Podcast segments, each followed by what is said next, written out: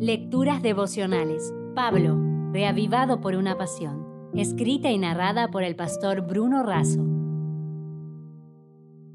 Hoy es 30 de abril. Muchas partes, un solo cuerpo. En 1 Corintios 12:12 12 leemos, Así como el cuerpo es uno y tiene muchos miembros, pero todos los miembros del cuerpo, siendo muchos, son un solo cuerpo, así también Cristo.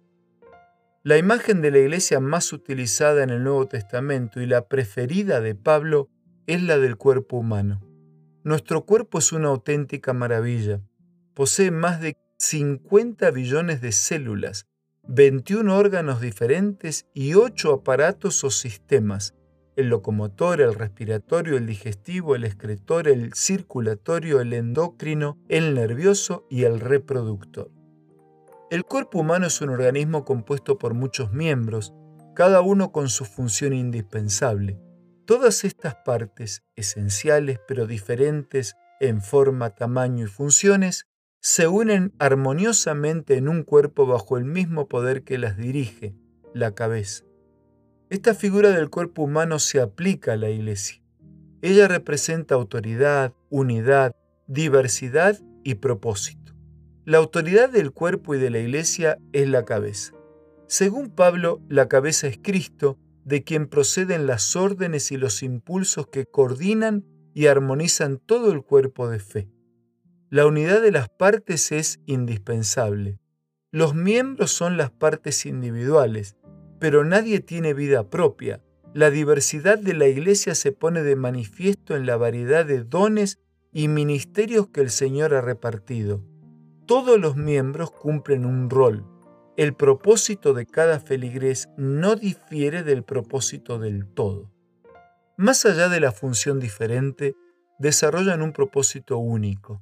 Ese propósito se evidencia en la capacidad para cumplir sus obligaciones, compartir todo y cuidarse los unos a los otros. Por ejemplo, el sistema circulatorio hace posible el transporte de la sangre, pero los glóbulos rojos son los que transportan el oxígeno. Esta interactuación nos muestra la indispensabilidad de la unidad y la diversidad para alcanzar el propósito final. Pablo destaca el carácter de la Iglesia como un organismo integrado por miembros llenos de vitalidad, cuya cabeza es Cristo y el Espíritu Santo es quien articula esa unidad viviente. La meta es el crecimiento a la estatura de Cristo, al utilizar cada miembro su don recibido para mantener la vida y reproducirla en otro creyente. Bien decía Elena de Huay, la iglesia del Dios viviente debería actuar como colaboradora de Jesús. Somos parte de su cuerpo místico y Él es la cabeza que controla todos sus miembros.